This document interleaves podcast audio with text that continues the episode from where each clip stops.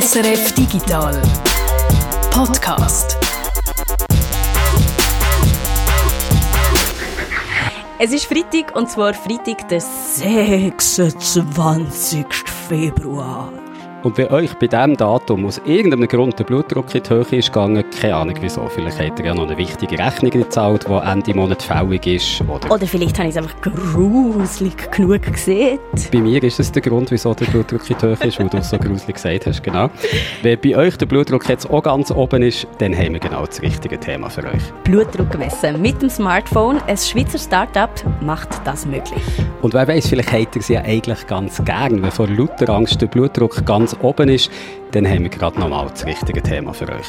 Little Nightmares 2. Ein Horrorgame und nicht nur darum treibt es einem äh, den Blutdruck recht in die Höhe. Die Steuerung die macht einem manchmal fast ein bisschen mehr Angst als das Game selber. Und außerdem hört ihr ganz am Schluss vom Podcast noch ein Interview mit dem Nico Leuenberger von der Winterthur Podcast Schmiede, damit endlich auch wir mal lernen, wie man einen richtigen Podcast macht. Mit mir meinen wir zur einen Hälfte mich, Martina Gassner. Und ich bin die andere Hälfte, der Jörg Tschirr.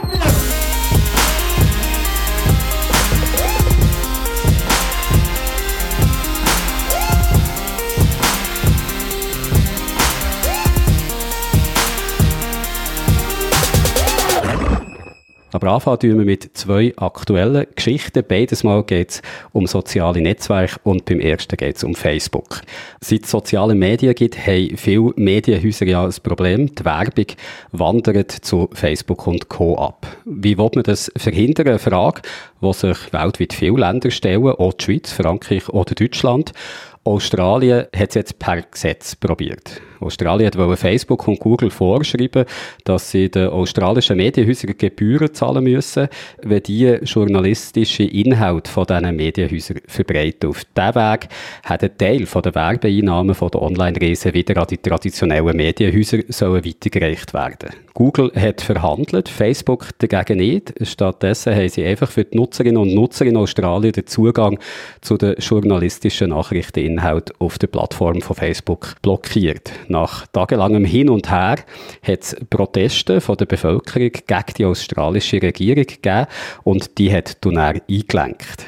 Guido, du bist jetzt mit mir verbunden, du hast dir die Geschichte diese Woche mal genauer angeschaut. Es brodelt ja schon ein Zeitchen jetzt in diesem Streit zwischen Australien und Facebook.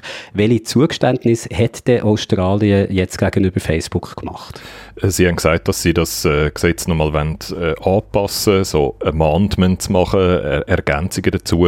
Und das läuft im Wesentlichen darauf aus, dass Facebook jetzt zuerst überhaupt einmal darf mit den Verlegern verhandeln und sich auch erklären und so, bevor dann einfach eine Höhe von irgendeiner Abgabe bestimmt wird. Also es geht jetzt noch so in eine weitere Verhandlungsrunde. Und Facebook hat sich in der ersten Reaktion dann auch zufrieden gezeigt mit dem und hat dann auch versprochen, dass jetzt äh, Nachrichteninhalt News auf äh, Facebook in Australien auch bald wieder zugänglich sein sollen. Aber man kann das so ein bisschen so deuten, dass Australien jetzt eingelenkt hat, gegenüber Facebook so ein bisschen nachgegeben hat. Ist das nicht heikel? Also auf den ersten Blick und auch so ein bisschen aus der europäischen Distanz sieht das schon ein bisschen aus, oder? dass jetzt einfach da die australische Regierung eingeknickt ist, äh, nachdem Facebook eigentlich den grossen Holzhammer auspackt hat, oder? Und einfach jegliche News von ihrer Plattform verbannt hat und mit dem Holzhammer dann auch einen Haufen Kollateralschaden angerichtet hat, oder? Man hat so Geschichten gehört von irgendwelchen kleinen KMUs, die einfach auf ihrer Facebook-Page noch so ein bisschen erzählen, was bei denen gerade so läuft, oder? Und dann sind sie als News-Seite eingestuft worden offenbar und haben dann plötzlich gar nichts mehr können posten, obwohl es eigentlich offensichtlich keine Nachrichtenorganisation in einem klassischen Sinn sind. Und entsprechend sagen auch die Leute auf der Straße hässig sein. Ich habe extra noch mit unserem Korrespondent, mit dem Urs Welterling geredet, äh, zu Australien, und er hat eigentlich gesagt, ja, es hat sicher Leute gegeben, die auf die australische Regierung hässig sind, aber die meisten eigentlich eher äh, sagen auf Facebook hässig gewesen. Und ähm, das ist, da muss man äh, äh, noch ganz deutlich machen, die Medienlandschaft in Australien ist sehr stark dominiert von den Medienhäusern von Rupert Murdoch von News Corp. Und die haben natürlich Stimmung gemacht gegen Facebook, äh, wie sie nur haben können. Und es sieht auch sehr danach aus, wie wenn sie der Politik so sehr offensichtlich ihre Wünsche ins Heft diktiert haben, oder? Bei dem ersten Gesetzesvorschlag. Und dort ist eben auch Facebook und Google einfach in den gleichen Topf geworfen worden. Ähm, Und weil Facebook aber eben nicht das Gleiche macht wie Google äh, und das überhaupt nicht berücksichtigt worden ist in dem Gesetzesvorschlag, hat das schon so ein bisschen etwas Skandalöses und äh, Facebook hat sich einfach müssen wehren, weil es da äh, sehr in die Enge getrieben sind. Also du hast jetzt gesagt, Facebook kann man in dieser Hinsicht nicht mit Google vergleichen, aber wo liegen denn genau die Unterschiede zwischen diesen beiden Unternehmen?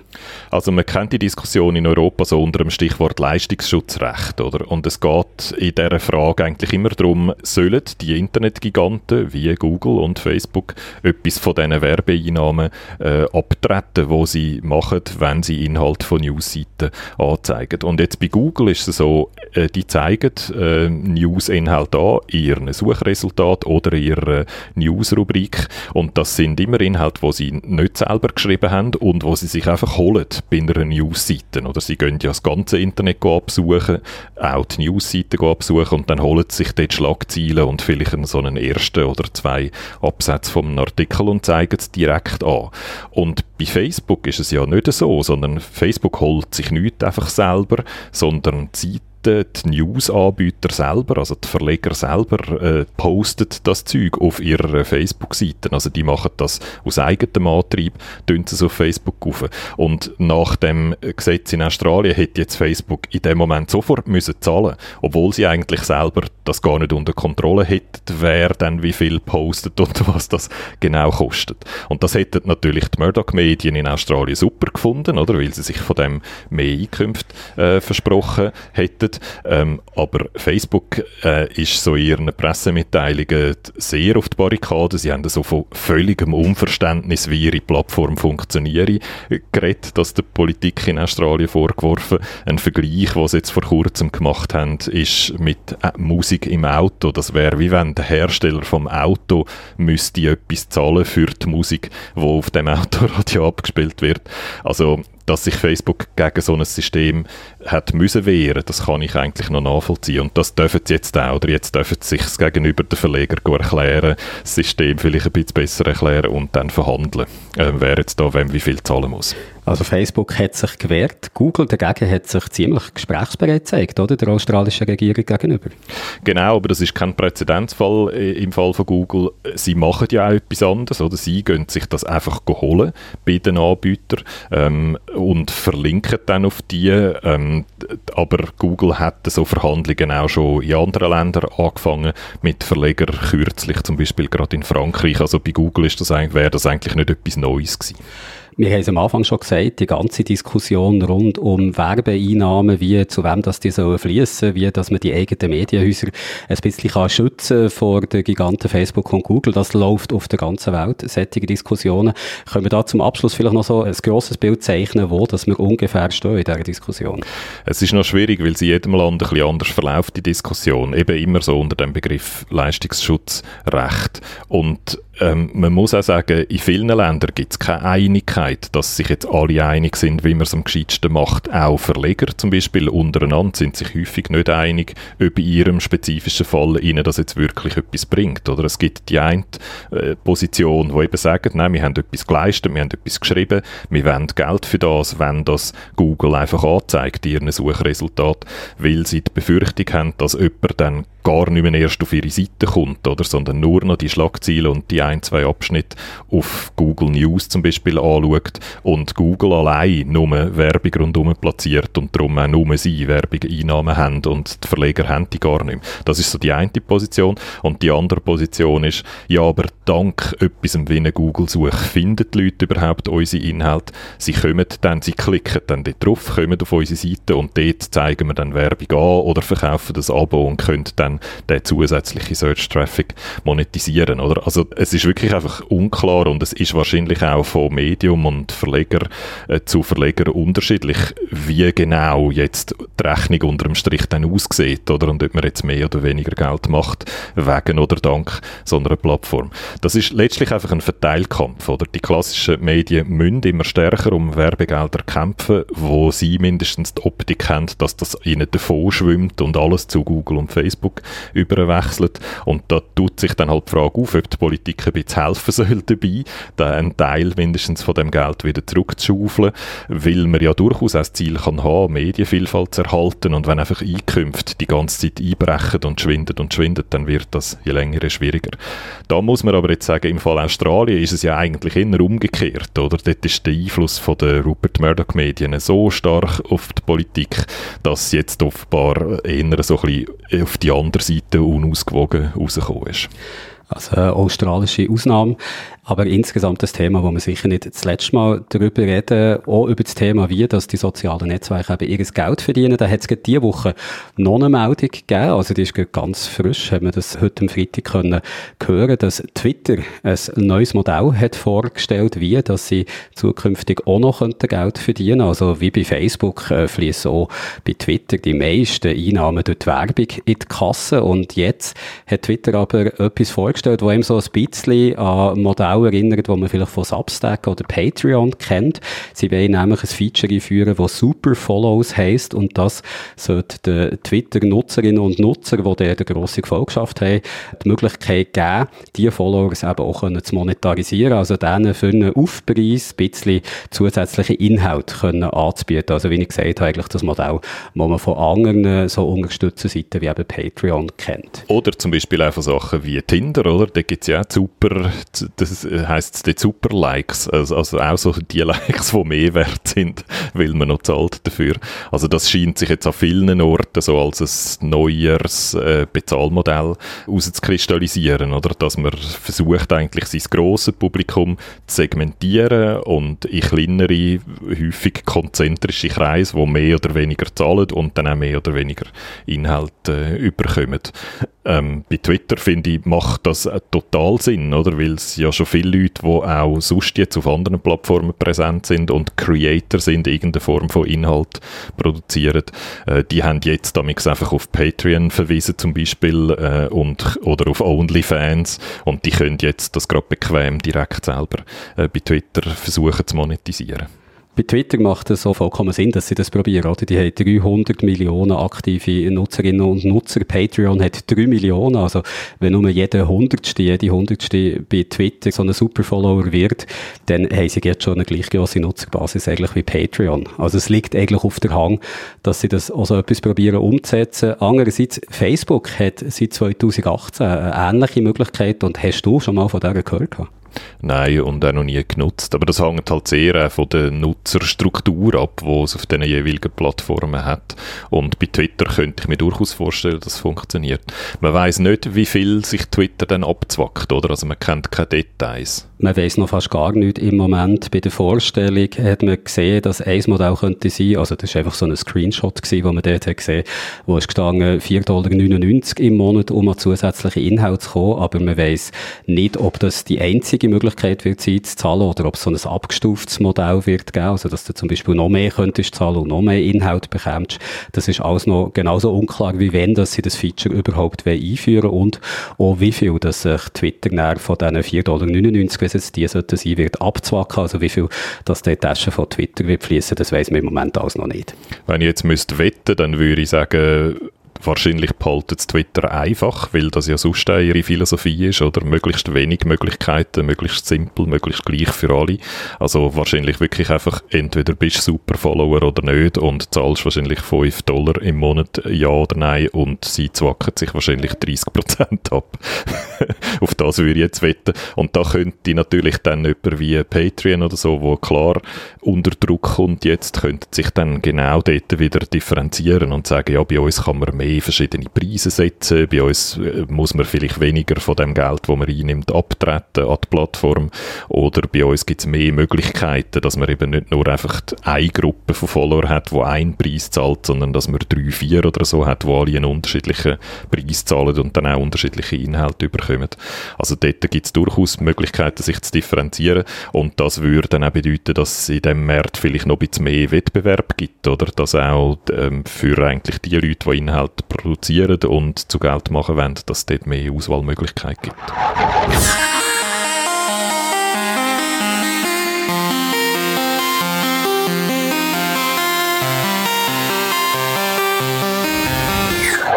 Und damit niemand sagen kann, in diesem Podcast lernt man keine Fremdwörter, da wäre eins. Arterielle Hypertonie. Der Fachausdruck für das, was man umgangssprachlich hohen Blutdruck nennt. Ein hoher Blutdruck, das ist gefährlich und es ist weit verbreitet vor allem bei denen, die über 50 sind. Was habt ihr für einen Blutdruck? Die wenigsten wissen es wahrscheinlich. Mein Blutdruck ist normal. Das weiß ich natürlich nur, weil ich gerade beim Arzt bin. Um den Blutdruck zu messen, braucht es ja ein spezielles Gerät. Das ist ja nicht so einfach wie der Puls messen. Wo bei meinen Eltern daheim rumliegt, weil die schon älter sind. Und jedes Mal, wenn ich der brauchen ist, wo es so ein lustiges Gefühl ist, wenn man die Manschette um den Arm muss und die sich dann langsam mit Luft füllt. Darum weiss ich auch, dass ich ein bisschen zu hohen Blutdruck habe. Wenn man kein Gerät hat, dann muss man zum Profi, zu einer Ärztin oder in eine Apotheke.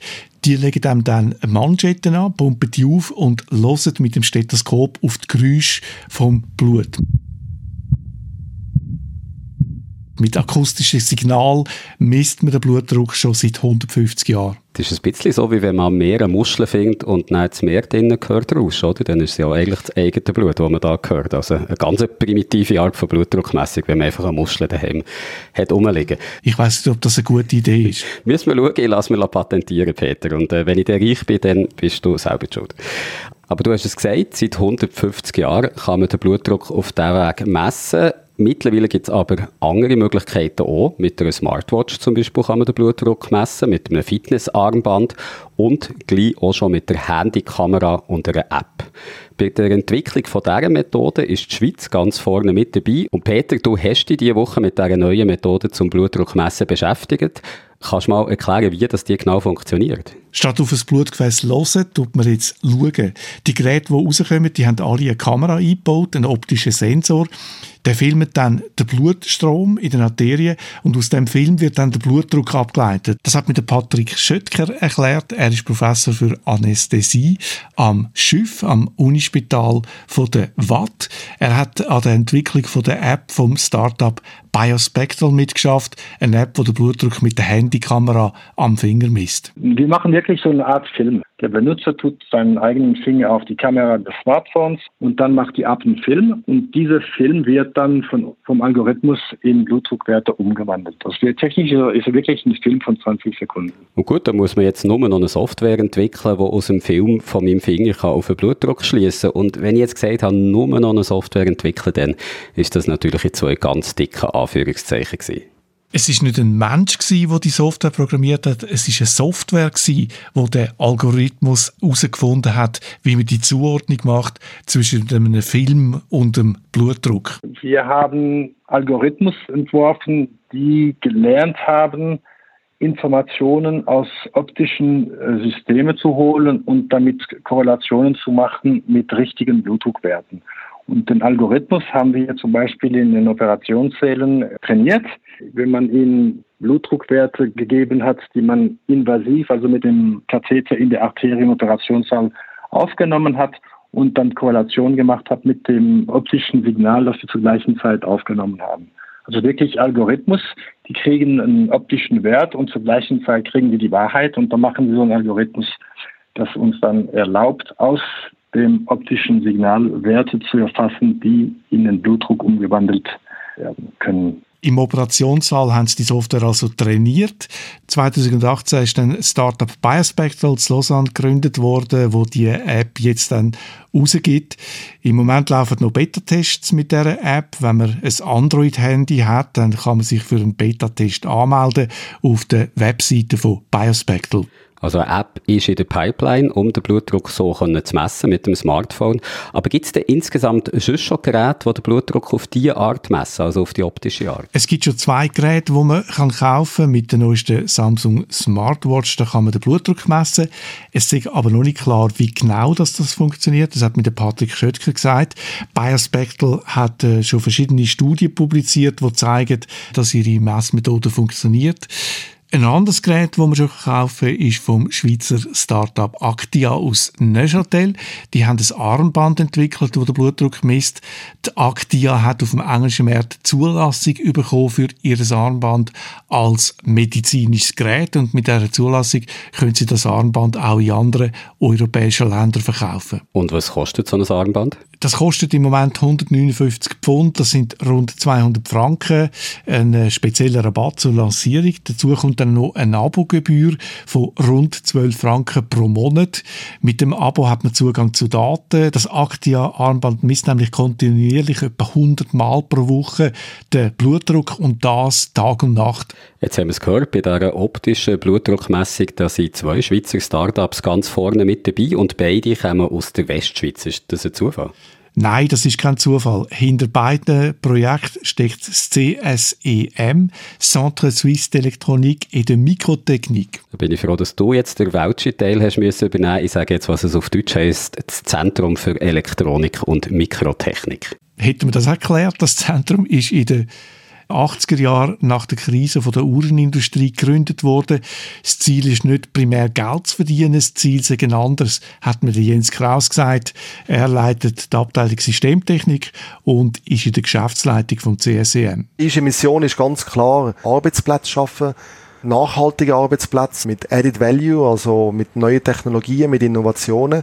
Und jetzt eben so eine Auslagerung wie Actia, da sind heutzutage 15 Leute. Das ist eine Technologie vom CSM.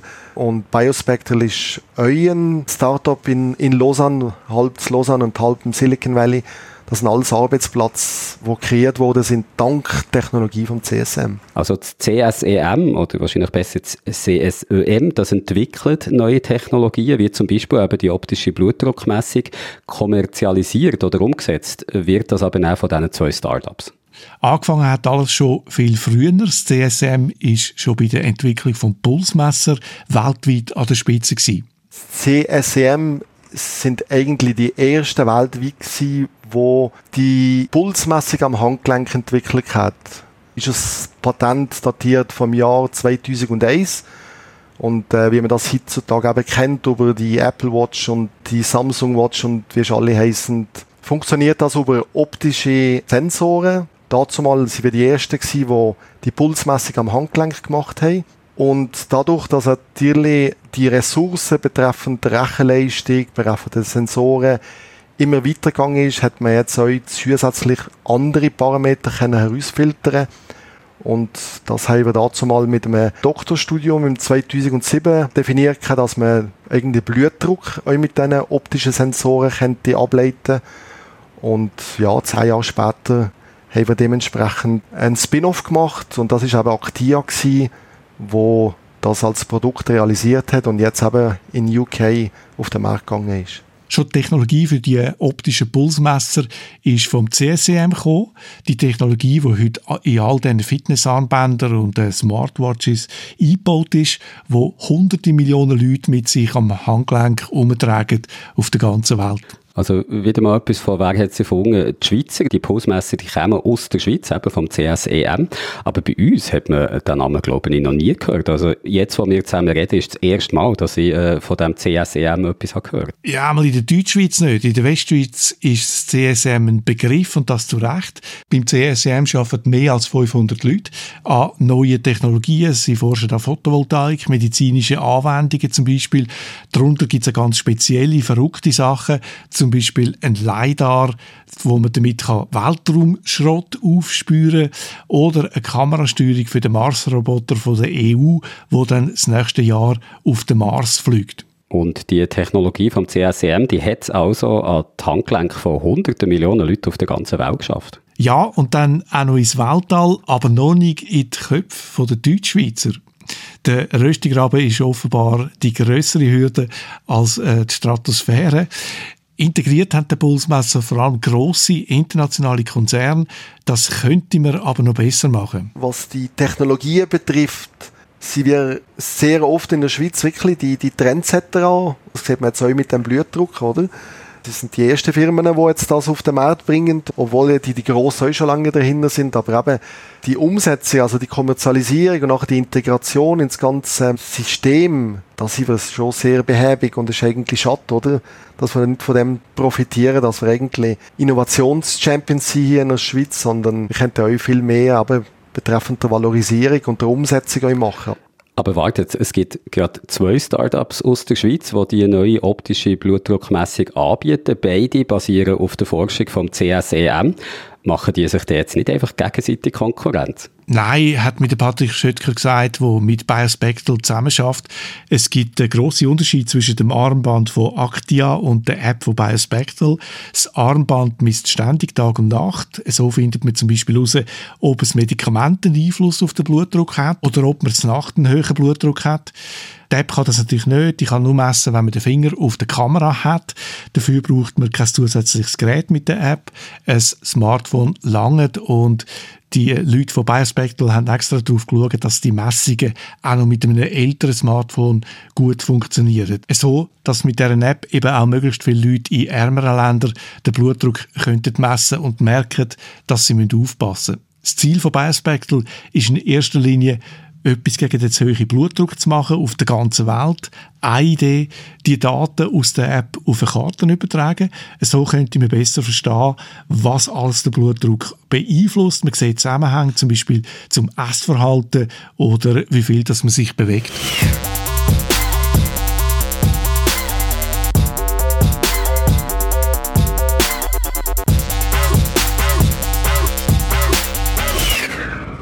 Little Nightmares 2, das ist ein neues Game, das für dich, Martina, wirklich zu einem kleinen, ja eigentlich fast schon zu einem grossen Albtraum ist geworden. Oh, oh mein Gott, ich, ich denke, ich verschrecke nicht. Einerseits natürlich, weil Little Nightmares 2 ein Horror-Game ist und sich sehr viel Mühe gibt, mit unerwarteten Schreckensmomenten zu verknüpfen.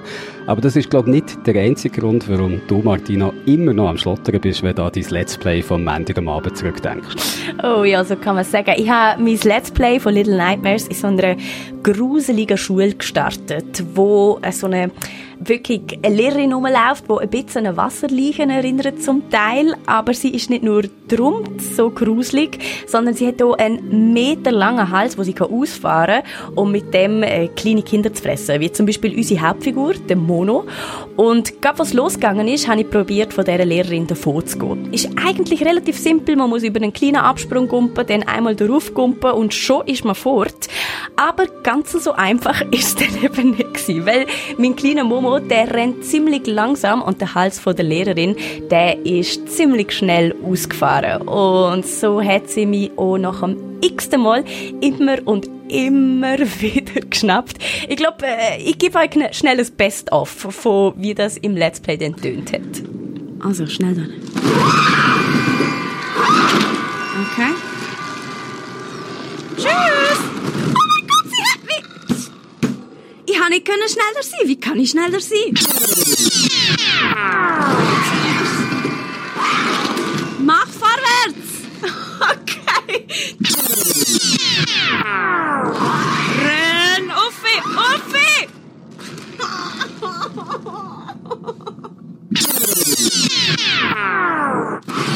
Renn, Junge! Entschuldigung. Das Spiel, mach Winnie, Nerven fix und fertig. X für sich hast du gesagt, also ein Spiel, wo man viel Geduld braucht und wenn ich zwei Geduld höre, dann denke ich gerade an dich, Martina, weil wir wissen es glaube Geduld, das ist deine grosse Stärke. Ich stelle mir vor, wenn du ein Bewerbungsgespräch irgendwo hast und dann wirst du gefragt, was sind deine Stärken, Martina, dann sagst du, die eine Stärke ist sicher, dass wir einfach fast zu viel Mühe geben und die andere Stärke ist, dass ich wahnsinnig viel Geduld habe. Genau, so mache ich das immer. Und äh, ja, man hat dann nachher gemerkt, vielleicht stimmt's nicht so ganz, aber du hast recht natürlich. Geduld braucht's in dem Spiel und nein, es ist überhaupt nicht meine Stärke. Das Spiel baut so ein bisschen auf dem Prinzip von Trial and Error auf. Also es gibt ganz viele kleine Rätsel und so Puzzles, wo man einfach ein bisschen ausprobieren muss. Vielleicht einmal, zweimal, dreimal und irgendwann klappt es dann schon.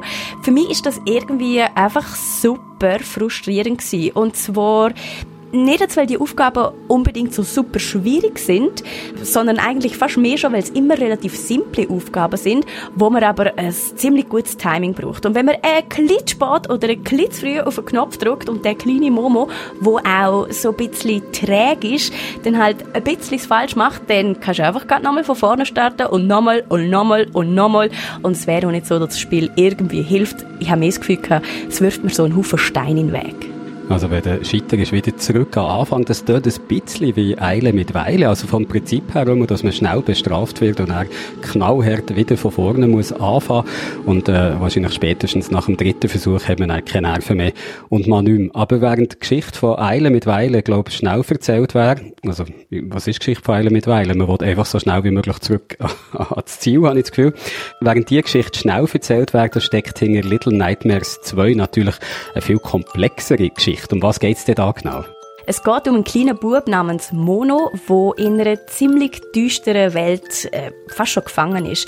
Er findet den ganz am Anfang vom Spiel in einem eben düsteren Keller die Hauptfigur aus dem ersten Teil, ein kleines Mädchen mit früher einem gelben Regenmantel. Sie heißt Six und ist vor allem den Fans schon damals sehr ans Herz gewachsen. Und gemeinsam müssen wir jetzt fliehen vor gruseligen Puppen, eben langhalsigen Lehrerinnen oder gesichtslosen Jäger.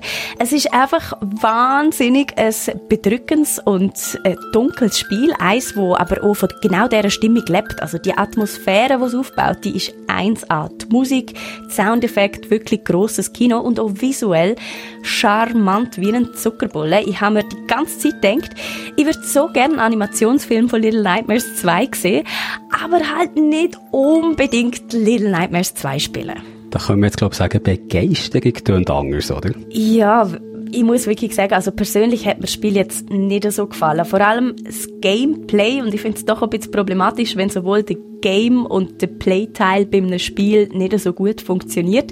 Es ist einfach so mühsam. Ich habe mich so viel aufgeregt. Das liegt eben zum einen an der Steuerung. Der kleine Bub, der Mono, der bewegt sich ein bisschen wie ein Fähnchen im Wind. Er ist ja auch winzig, es macht ja auch Sinn, aber trotzdem bringt einem das manchmal fast zum Verzweifeln.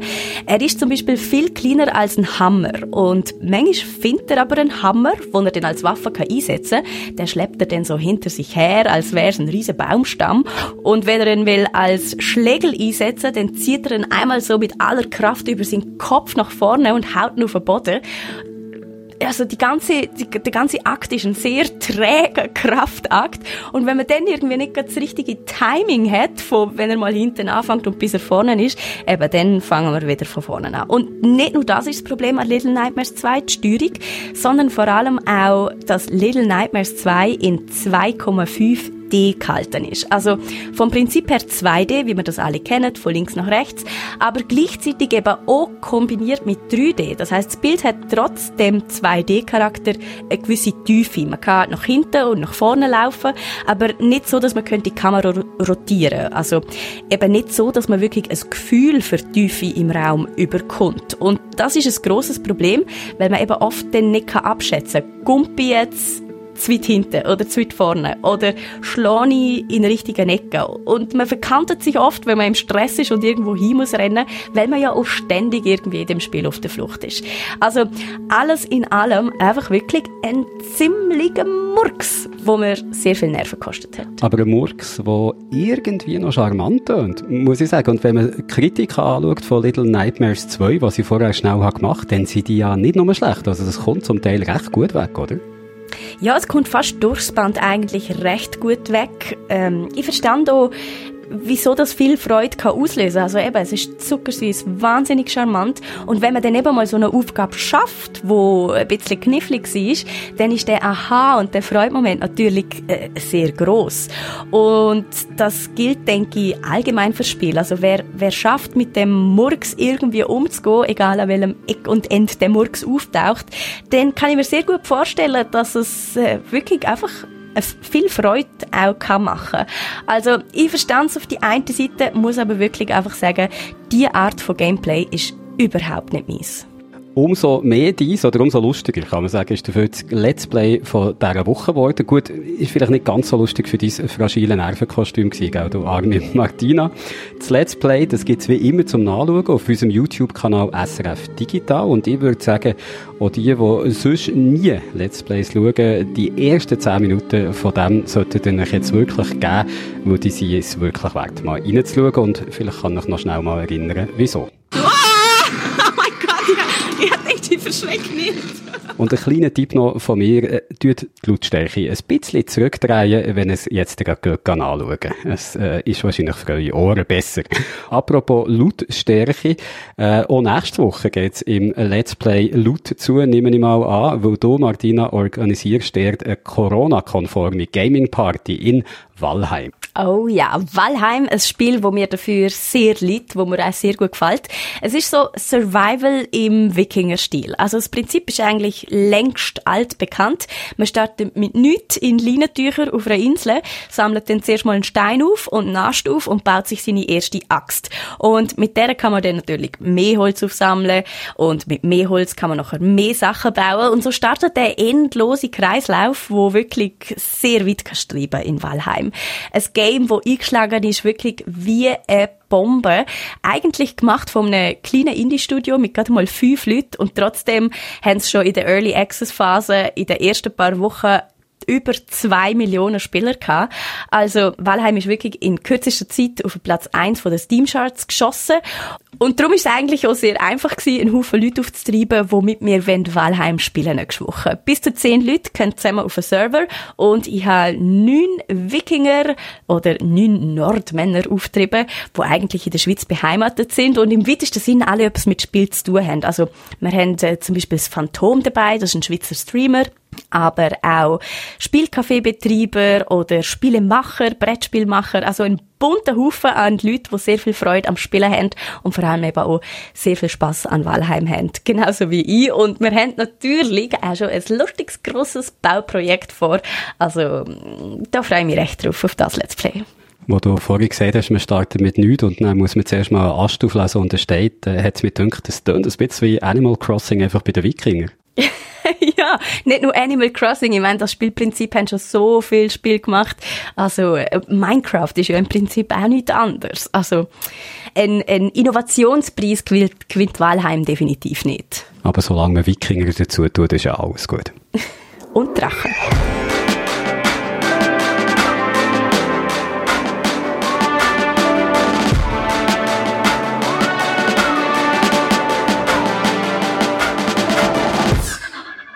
Unseren Schwerpunkt zur Zukunft vor Arbeit nach Corona, da haben wir ein Feedback bekommen. Und zwar eins aus dem fernen Kanada. In Kanada lebt seit 18 Jahren der Lukas, der dort als Bauingenieur oder genau genommen als Geotechniker arbeitet. Und während der Pandemie, da hat der Lukas und seine Kollegen das Problem gehabt, dass sie nur einfach so haben können, zusammen vor Ort gehen und zusammen mit Kunden oder anderen Spezialisten die Objekte anschauen. Und das haben sie so gelöst, dass sie ein Tool haben entwickelt, wo man mit einem iPad das Objekt kann scannen und dann fast in Echtzeit auf einer HoloLens anzeigen, also auf so einer Augmented Reality Brille, wo andere Ingenieure oder Kunden bei sich im Büro können tragen oder auch daheim im Homeoffice. Und so können jetzt wirklich alle zusammen das Objekt anschauen, ohne sich dabei irgendwie jetzt nachkommen müssen. Der Lukas schreibt uns, wir können so das Gelände nach Hause holen und Arbeiten, welche vor der Pandemie zusammen im Gelände erledigt wurden, jetzt mit sicherem Abstand zueinander erledigen ganz ersetzen können die Methoden die Begehung vor Ort nicht. Also im Gelände sieht man halt ja auch zum Beispiel mit welchem Gestein es da genau zu tun hat. Das können wir nicht machen mit dieser virtuellen Abbildung. Aber die digitale Abbildung in der HoloLens, die erleichtert die Arbeit eben schon sehr. Und so richtig konkrete neue Technologien, die während der Pandemie entstanden sind, um die Arbeit im Homeoffice leichter zu machen, haben Expertinnen und Experten, wo wir ja eben letzte Woche schon damit geredet haben, so richtig konkrete Beispiele für neue Technologien, wo eben auch schon tatsächlich im Einsatz sind, von denen haben sie eigentlich nicht wirklich viel präsentieren können.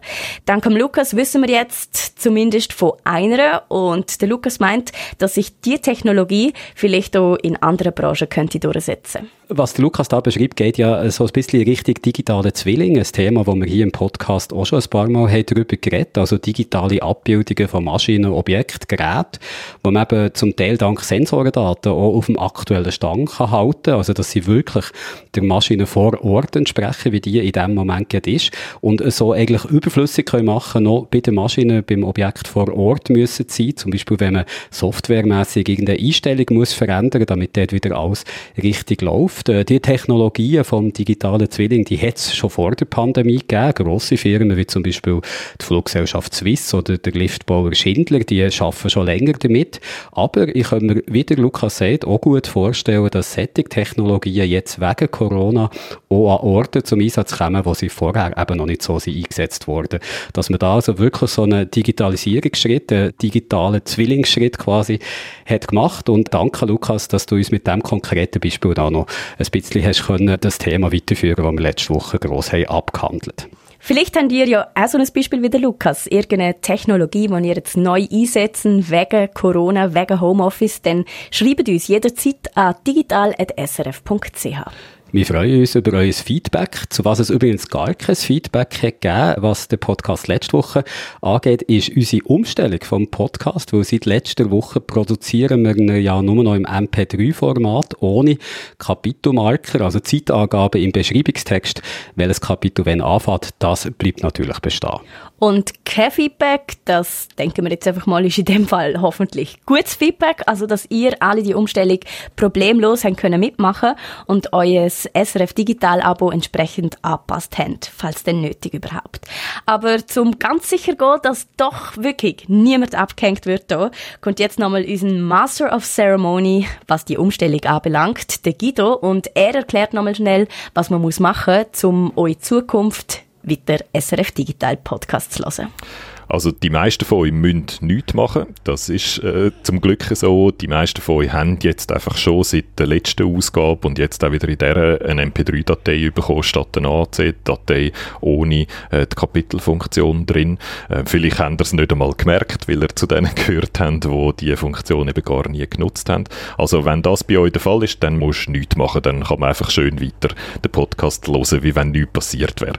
Wenn äh, du jemand bist, wo den MP3-Feed abonniert hat, weil aus irgendeinem Grund zum Beispiel dein Gerät, wo du den Podcast drauf hörst, AAC nicht hat können abspielen ähm, dann ist es ein bisschen kompliziert, aber dort würden wir eigentlich empfehlen, zur Sicherheit den Hauptfeed, also der, der wo äh, früher AAC ausgeliefert hat und jetzt MP3 ausliefert, den neu zu abonnieren. Das erkennst du einfach, wenn Digital-Podcast Klammern MP3 steht als Titel Titel von deinem Podcast, dann äh, ist es wahrscheinlich schlau, wenn der andere, dort wo das Klammern MP3 eben nicht drin ist, wenn der äh, gehst, neu abonnieren.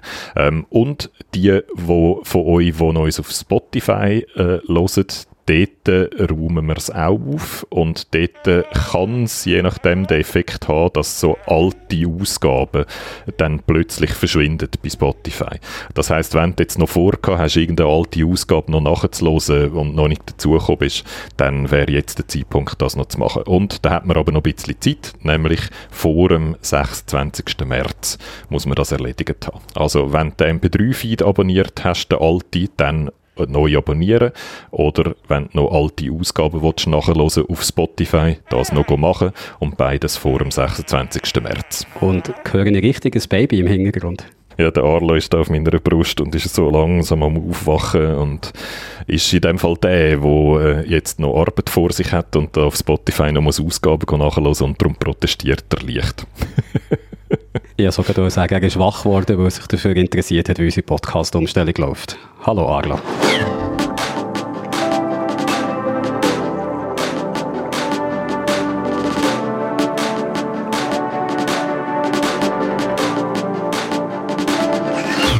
Martina, ein Leben lang warte ich ja schon auf die passende Gelegenheit, um endlich mal das Sprichwort zu sagen. Also nein, das wäre ja Eulen nach Athen gedreht. Und stell dir vor, der grosse Moment ist jetzt endlich gekommen, weil ein Podcast, das muss ich euch, die hier zulassen, ja wirklich nicht erklären, was das ist. Das, das wäre wär ja wie wenn man die Eulen nach Athen tragen Jürg. Merci, Martina. dass du das gesagt hast. Äh, was ein Podcast ist, das wissen ihr ja alle. Und das Podcast-Angebot, das explodiert momentan gerade. Anfangs letztes Jahr, da hat es allein auf iTunes etwa 850'000 Podcasts gehabt und Ende 2020, da sind es schon doppelt so viel gewesen. 1,9 Millionen. Fast 2 Millionen Podcasts allein bei iTunes und der Streamingdienst Spotify, der hat Podcasts ja auch entdeckt. Seit einem Zeitchen mischt er da fleissig mit, produziert eigene Podcasts und ist so auf dem Weg, ein bisschen das Netflix von den Podcasts zu werden. Auch in der Schweiz, da geht viel. Klassische Medienhäuser entdecken Podcasts, aber auch Firmen, die mit dem Medium ihre Botschaft wollen, in unsere Ohren bringen. Und all die Podcasts, die muss ja jemand machen. Also nicht jeder kann das selber produzieren. Und darum sind in den letzten Jahren auch Podcast-Agenturen entstanden. Also Firmen, die Audio produzieren für Auftraggeber. Und mit einem, wo so eine Firma gegründet hat, da reden wir jetzt über Podcasts, wie er das Medium einschätzt und wohin die Reise noch könnte gehen. Der Nico Leuenberger ist das. Er betreibt Zwintertour die Podcast-Schmiede und der Reto Wittmer hat vor kurzem mit ihm reden Es ist die Woche vom Clubhouse, kann man sagen, 21.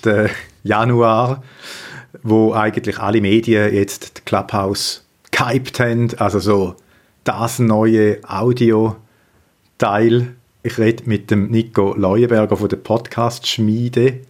Nicht jetzt primär über Clubhouse, aber du hast gerade, bevor wir die Aufnahme gestartet haben, hast ja, noch ja Clubhouse erwähnt. Hast du es denn du schon ausprobiert? Ich habe keinen Link bis jetzt bekommen und ich habe auch kein iPhone. Also.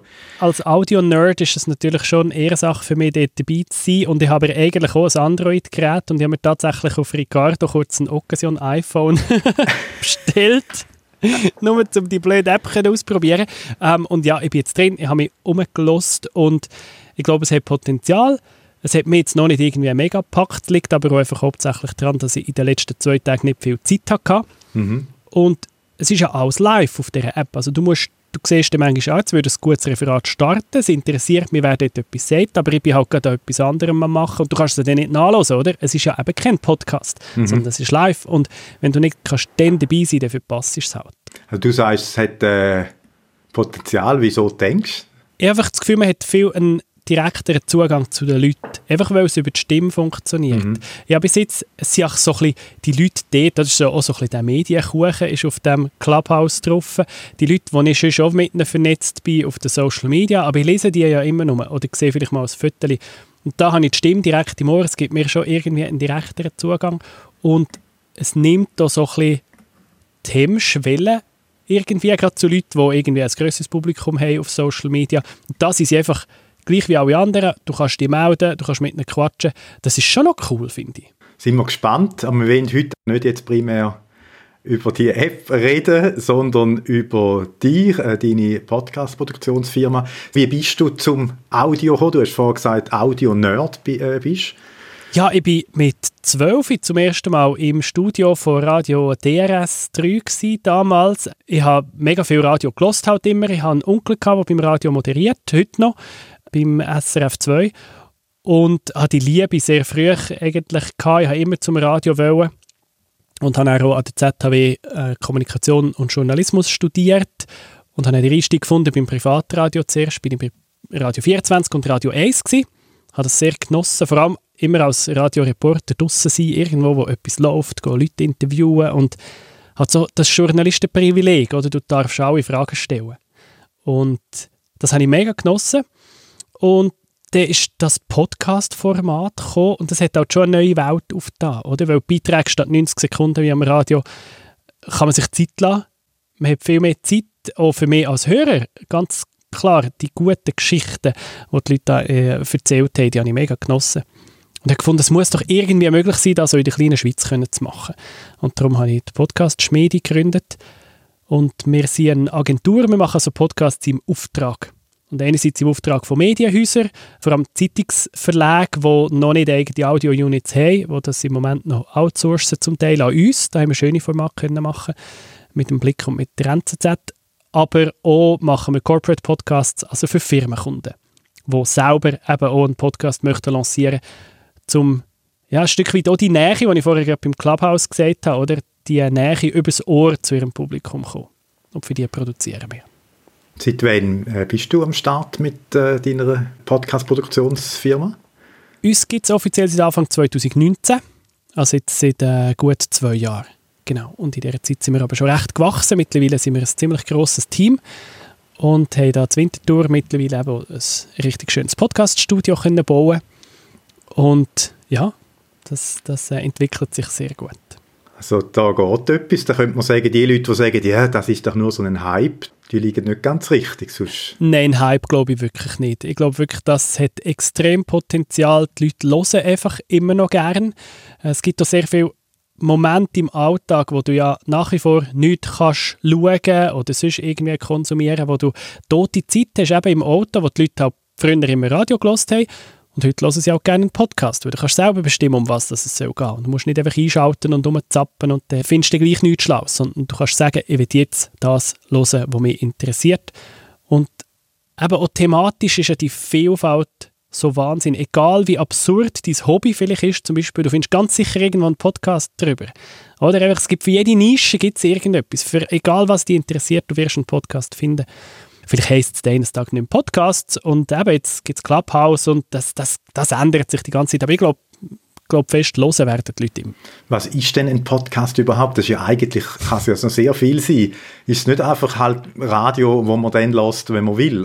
Ja, ist eigentlich ein bisschen, ein bisschen eine komische Definition, weil Definition Podcast ist ja sehr technisch. Das heißt einfach, das ist eine Serie von Multimedia-Files, die man über das Internet kann konsumieren und kann abonnieren Aber es könnten theoretisch sogar Videos sein. Ich verstehe schon meistens Audio darunter, aber gleich, die Definition ist immer noch riesig, oder? Um was geht es denn? Ähm, von wem ist so ein Podcast?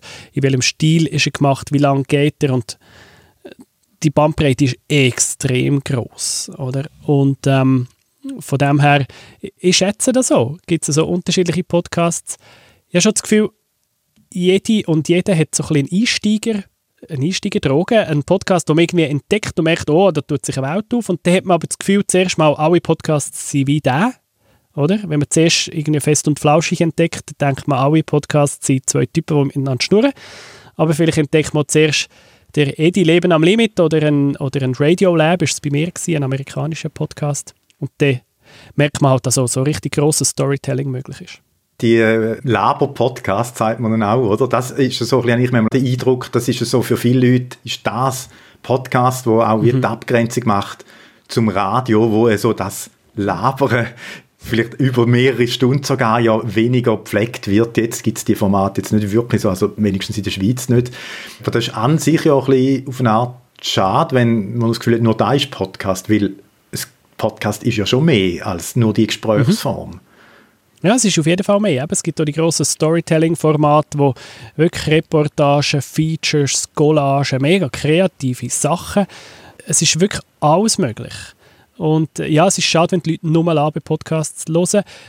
Es gibt sehr, sehr viele schlechte Labe-Podcasts. Es gibt auch ein paar wirklich gute. Also ich will niemandem sagen, ich will niemandem seinen Labe-Podcast wegnehmen. Gar nicht. Es gibt wirklich gute Labe-Podcasts. Es ist so ein bisschen die einfache Variante. Oder? Und ich finde einfach, es gibt auch packendere Formate ist vielleicht auch jemand, der selber einen Podcast machen will, macht in der Regel halt einfach mal so ein Gespräch. Weil es das ist halt am einfachsten. Ist, ja. Ja, ja. Genau, du kannst wirklich, theoretisch kannst du dein Handy in der Mitte vom Tisch herlegen und auf Rekord drücken, eine halbe Stunde mit dem Kumpel labern und das Ganze ist äh, mit wenigen Klicks nachher bei Spotify losbar, oder? Also es ist sehr, sehr einfach, aber es heisst eben nicht, dass es gut ist automatisch.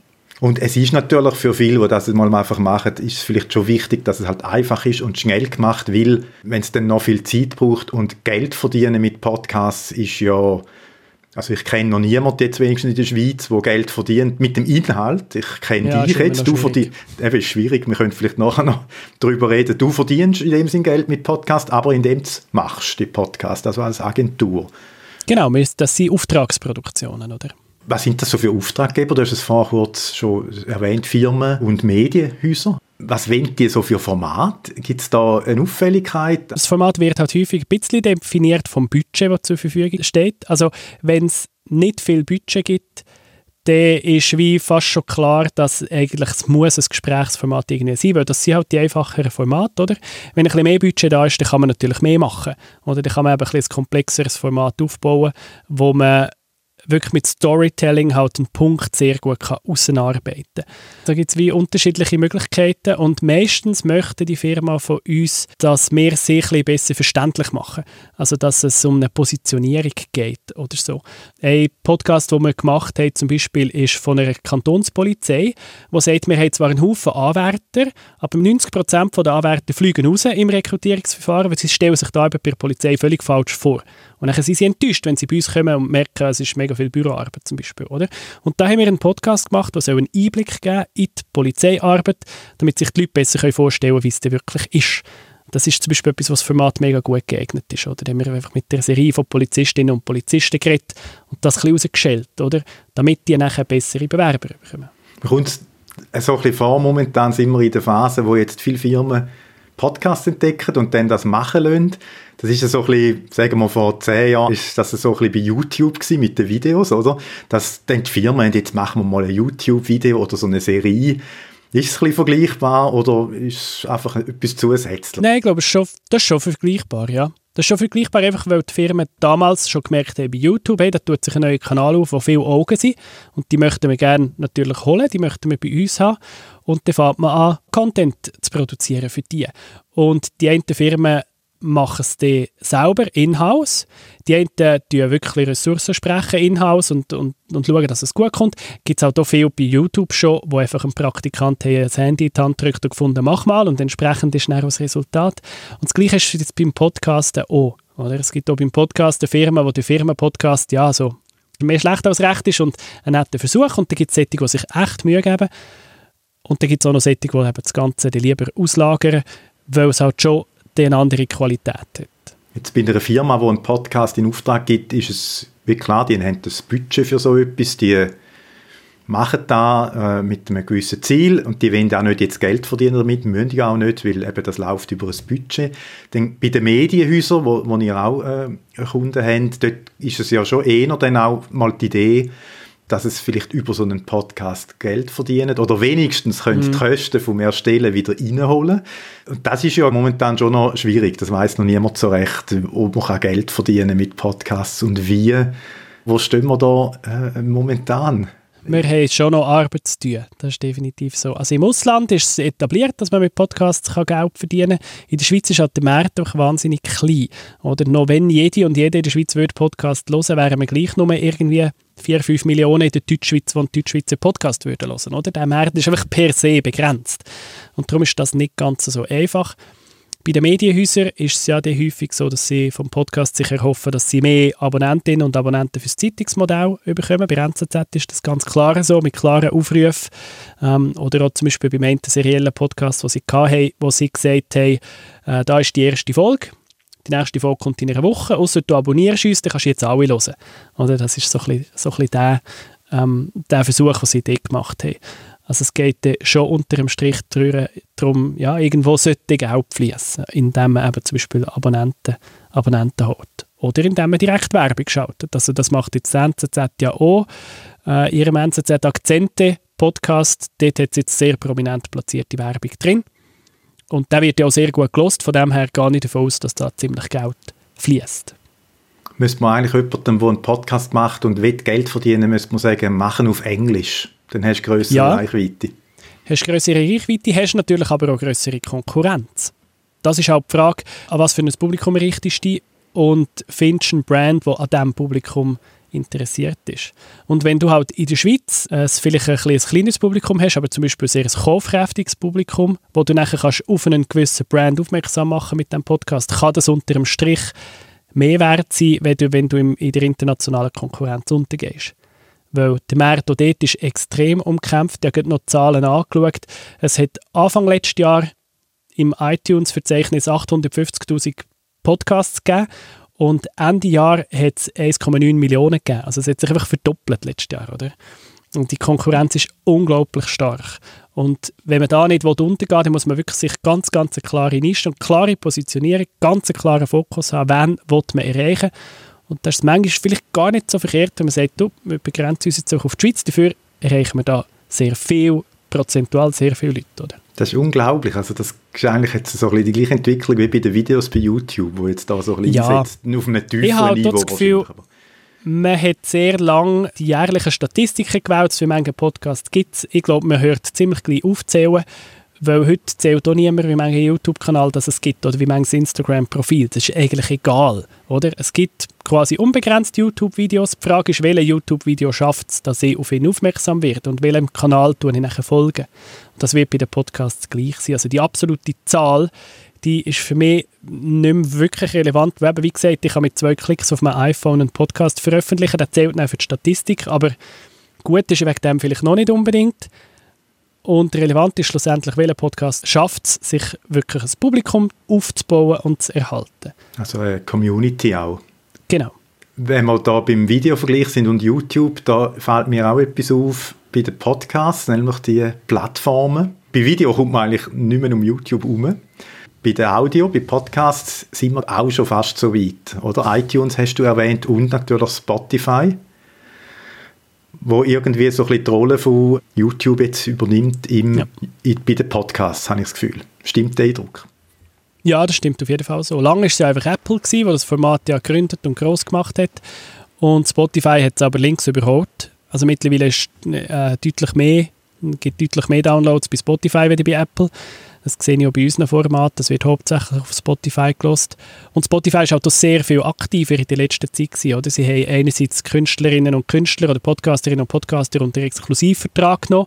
Unter anderem mit Joe Rogan, mit dem bekanntesten Podcast der Welt, wo sie einfach haben gesagt haben, da hast du, äh, weiß nicht mehr, welche Million, äh, machst du nur noch bei uns exklusiv. Plus sie haben natürlich sehr viel gekauft, zugekauft, und zwar einerseits Labels, also Labels wie Gimlet oder Wandery, die selber Podcasts machen. Und andererseits aber auch die ganze Vermarktungstechnologie. Also sie haben Megaphone gekauft und Megaphone ist eine Firma, wo du kannst Werbung buchen kannst, wo nachher in allen möglichen Podcast-Formaten eingesetzt wird, automatisch, ohne dass du mit jedem Podcast musst einen einzelnen Werbevertrag aushandeln Das heißt, es wird auch dort, es soll beim Podcaster schlussendlich so einfach werden wie auf YouTube, zum Werbung schalten. Also Spotify ist da wahnsinnig aktiv von Apple hat man nicht viel gehört die letzten Jahre. Jetzt ist Gerüchte, die Küche ist wieder ein bisschen am Brodeln. Es soll irgendeinen bezahlten Abonnementsdienst geben rund um Podcasts. Aber da weiß noch niemand so wirklich etwas Genaues. Dann haben wir auch wahrscheinlich wieder das gleiche Problem oder so ein bisschen den Fluch. Das, auf die einen Seite äh, ist man dann wahnsinnig abhängig von, von dem Dienst, von Spotify jetzt, wie bei YouTube. Und auf der anderen Seite hat man halt dort dann dafür die Reichweite und eben so Möglichkeit, mhm. äh, Werbung zu schalten, ein bisschen Geld zu verdienen und ja. da sind dann wieder wahrscheinlich so, gibt es dann so Podcast Millionär, wie es auch YouTuber gibt. Vielleicht nicht unbedingt in der genau. Schweiz, aber... ja, aber vielleicht auch möglich. Ähm, es gibt ja den Schweizer, der auf YouTube äh, alte Werkzeuge restauriert. Mhm. Der ist doch auch wahrscheinlich Millionär, oder nimmt man an? Niemand weiß genau, wer es ist. Finde ich wahnsinnig faszinierend. Wir haben mal versucht, mit ihm ein Interview zu machen, aber der weigert sich. Also ja, er ja. hat schon reden, aber nicht mit Aufnahmen und alles. Er ist sehr... Ja zurückhaltend ja, leider. Ja, genau, und so etwas gibt, ist bei Podcasts sicher auch möglich. Äh, ja, aber ähm, dort musst du natürlich mit deiner Stimme... Dort musst du natürlich stimmen. Und Stimme erkennt man eben wahnsinnig gut. Ja. Also wir arbeiten jetzt so an einem Format über eine ganz blöde Krankheit. Das ist wirklich ganz, ganz eine mühsame Krankheit und wir wollen mit den Betroffenen reden und dort ist auch noch schwierig, weil sie sagen, in der Schweiz gibt es so wenig, die betroffen sind. Wir kennen alle untereinander. Also wenn dort einer privat redet, dann wissen alle, wer es ist. Oder? Weil man kennt sich und die Stimme, die erkennst du einfach. Das muss man sich in der Schweiz bewusst sein. Ja. Darum ist es manchmal nicht so einfach, in der Schweiz jemanden zu finden, der ein bisschen auspackt äh, und sich ein bisschen öffnet.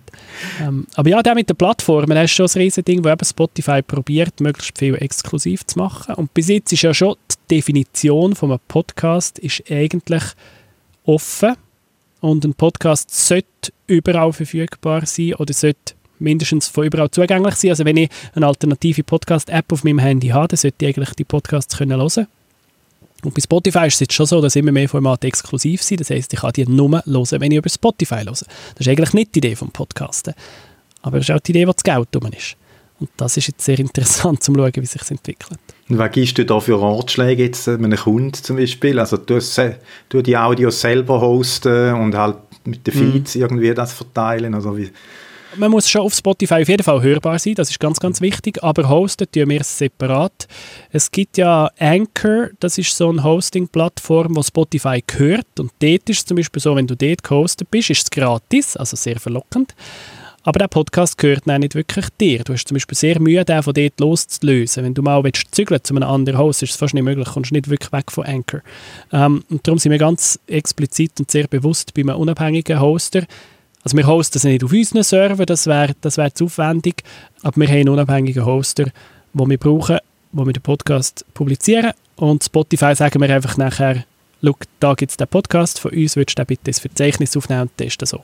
Dann, dann sind wir auch dort hörbar. Aber hosten würde ich es extern. Es gibt ja ganz viele so Hosting-Dienste, habe ich gesehen, also Mhm. für Podcasts. Nimmst du da irgendeinen oder gibt es da... Die, schon gibt es so ab bisschen 5 Franken pro Monat, habe ich gesehen. So ja, für, genau, also, genau. Sind Es ist ja recht vergleichbar eigentlich. Es gibt eine ganze Handvoll Posts, jeder hat so ein bisschen seine Vor- und Nachteile. Also es gibt zum Beispiel, einer von der bekanntesten ist sicher Podigy. Die sind aus Deutschland und das ist für Firmen zum Teil noch interessant, weil das ist der einzige Host, der sagt, sie seien DSGVO-konform, also datenschutzkonform. Oder bei allen anderen sind die Files irgendwo auf der Welt gehostet und da sind sie halt in Deutschland gehostet unter EU-Recht. Oder? Das ist zum Beispiel das Argument. Unser Hoster, wo wir jetzt, wir sind bei Captivate, die finde ich super, weil sie einfach ein sehr schönes Interface haben und zwar auch gegen aussen. Also wenn ich den Player auf meiner Website einbette, dann sieht das so richtig schön aus. Ich finde halt, es muss noch ein bisschen ästhetisch daherkommen. Man will ja klicken auf das Zeug, oder? Plus die Auswertung der Statistiken finde ich dort am besten. Das ist halt auch immer die Frage, wie genau siehst du die Analysedaten, oder? Also, wie wird dein Podcast gelost? Das finde ich jetzt bei Captivate zum Beispiel sehr, sehr schön gemacht. Er ist aber nicht ganz günstig, Captivate. Und da gibt es noch ganz viele andere. Es gibt noch Libsyn und Buzzsprout und Spreaker und alles Mögliche. Du hast gesagt, er sieht optisch gut aus. Also Optik ist dir auch wichtig. Mhm. Wieso machst du keine Videos? Äh, das, das kann ich nicht. Das ist nicht meine Leidenschaft. Äh, ich glaube, das muss, das muss man fest lernen und ich finde es recht anspruchsvoll. Und ja, ich bin, bin kein Filmer, eben, ich, bin, komme, komme vom Radio ursprünglich. Ich schaue natürlich sehr gerne gute Videos, ich schaue aber eben nicht so gerne schlechte Videos. und dann mache ich sie auch lieber nicht. Und ich finde das halt schön, die Beschränkung auf nur Audio. Für mich als Macher ist mehr möglich. Also ich kann zum Beispiel mehr schneiden, oder? Ähm, ohne dass es gross auffällt. Ich bin unabhängiger. Es muss nicht, und, und ich kann mich konzentrieren aufs Audio. Ich habe einfach eine Spur weniger. Video ist mir egal, wie das Setting gerade aussieht. Hauptsache es klingt gut. Ich kann mich konzentrieren auf etwas und das richtig gut machen. Und beim Hören halt auch, oder? Jetzt, ähm, ja, ich höre halt sehr gerne ab und zu in so einer Todzeit beim Autofahren zum Beispiel höre ich sehr gerne einfach etwas. Und ein YouTube-Video schauen gibt's, äh, ja, finde ich, gibt es wenige Gelegenheit. Ich muss dort ja die Möglichkeit haben, um mich konzentrieren auf den Bildschirm und ja, komme, komme ein bisschen weniger dazu. Ist Podcast eher auch ein Begleitmedium oder muss man Ja, bewusst anhören? Es gibt schon Formate, wo man bewusst herhören sollte, einfach weil es sich lohnt, weil sie halt recht komplex sind. Das sind so die erzählten Formate, wo wir auch ein paar davon machen, wo man manchmal auch ein komplexe Zusammenhänge probiert aufzuklären, aufzuzeigen, abzubrechen. So, da lohnt es sich sicher, wenn man einigermaßen dabei ist. Und wenn man dort jetzt irgendwie schnell, zum Beispiel beim Kochen halt schnell eine Passage hat, es so laut wird beim Anbraten, dass man es nicht mehr versteht und erst zwei Minuten später wieder los, hat man dann vielleicht den wichtigen Punkt verpasst. Aber so ein Laber-Podcast wie Fest und Flauschig, wo eh irgendwie anderthalb Stunden geht, den kann ich auch nebenbei hören und schnell, schnell 30 Sekunden etwas anderes machen. Dann komme ich wieder, habe nicht viel verpasst. Und es ist immer noch glatt zum Zuhören. Oder? Aber von dem her würde ich schon sagen, meistens ein Begleitmedium. Was sind sonst noch so Gründe, äh, wieso dass du so Audio so, so gern hast und sagst, ich bin ein Audio-Nerd oder Podcast-Nerd? Was ist das Tolle an Audio oder an diesen Ich Formaten? glaube wirklich die Reduktion. Die Reduktion, auch können ein bisschen in die Weite schauen und sich nicht gross müssen die Augen anstrengen, sondern einfach können hören. Und jetzt Gefühl, man ist durch das so nach dran auch, an den Erzählerinnen und Erzählern. Man hat ja zu den Hosts manchmal, also eben, ich höre seit, wie lange jetzt? Sicher seit fünf Jahren höre ich den gleichen Podcast. Und ich höre diesen zwei Männern einfach immer zu. Und dann habe ich sie mal an einer Messe getroffen und die hat das Gefühl das ist ein Freund von mir. Oder? Einfach weil ich den fünf Jahre lang immer im Ohr hatte. Und der kennt mich nicht, oder? er weiß nicht, wer ich bin. Äh, Das finde ich mega faszinierend. Das gibt so eine Nähe. Ja, so recht relativ ein intimes Medium eigentlich. auch. Ja. Mhm. Ja. Gibt es sonst noch etwas, was dir wichtig ist äh, zu dem äh, Thema Audio? Mir ist wichtig, das Bewusstsein, wie breit das, Podcasting ist, dass es sehr, sehr viele unterschiedliche Formate gibt und dass es sich so lohnt, die mal zu hören. Eben, wenn ihr hauptsächlich Laber-Podcasts hört, hört mal eine Folge Radio Lab, hört mal äh, Edi Leben am Limit, hört mal etwas 4000 Hertz, sehr schöne Format, hört mal etwas Komplexeres und umgekehrt, wenn ihr die komplexen Sachen gewöhnt seid, gebt fest und flauschig oder im gemischten Hack oder Kaffee am Freitag, äh, der Schweizer Podcast, gebt dem mal, mal eine Chance. Einfach zum, ein bisschen in die Breite, ist immer gut, ein bisschen breite, äh, ja, ein bisschen, ein bisschen Horizonterweiterung, oder? Weil es gibt so viele coole Sachen. Danke vielmals, Nico, für die spannenden Ausführungen und Zeit, die du genommen hast. Ja, danke gleichfalls.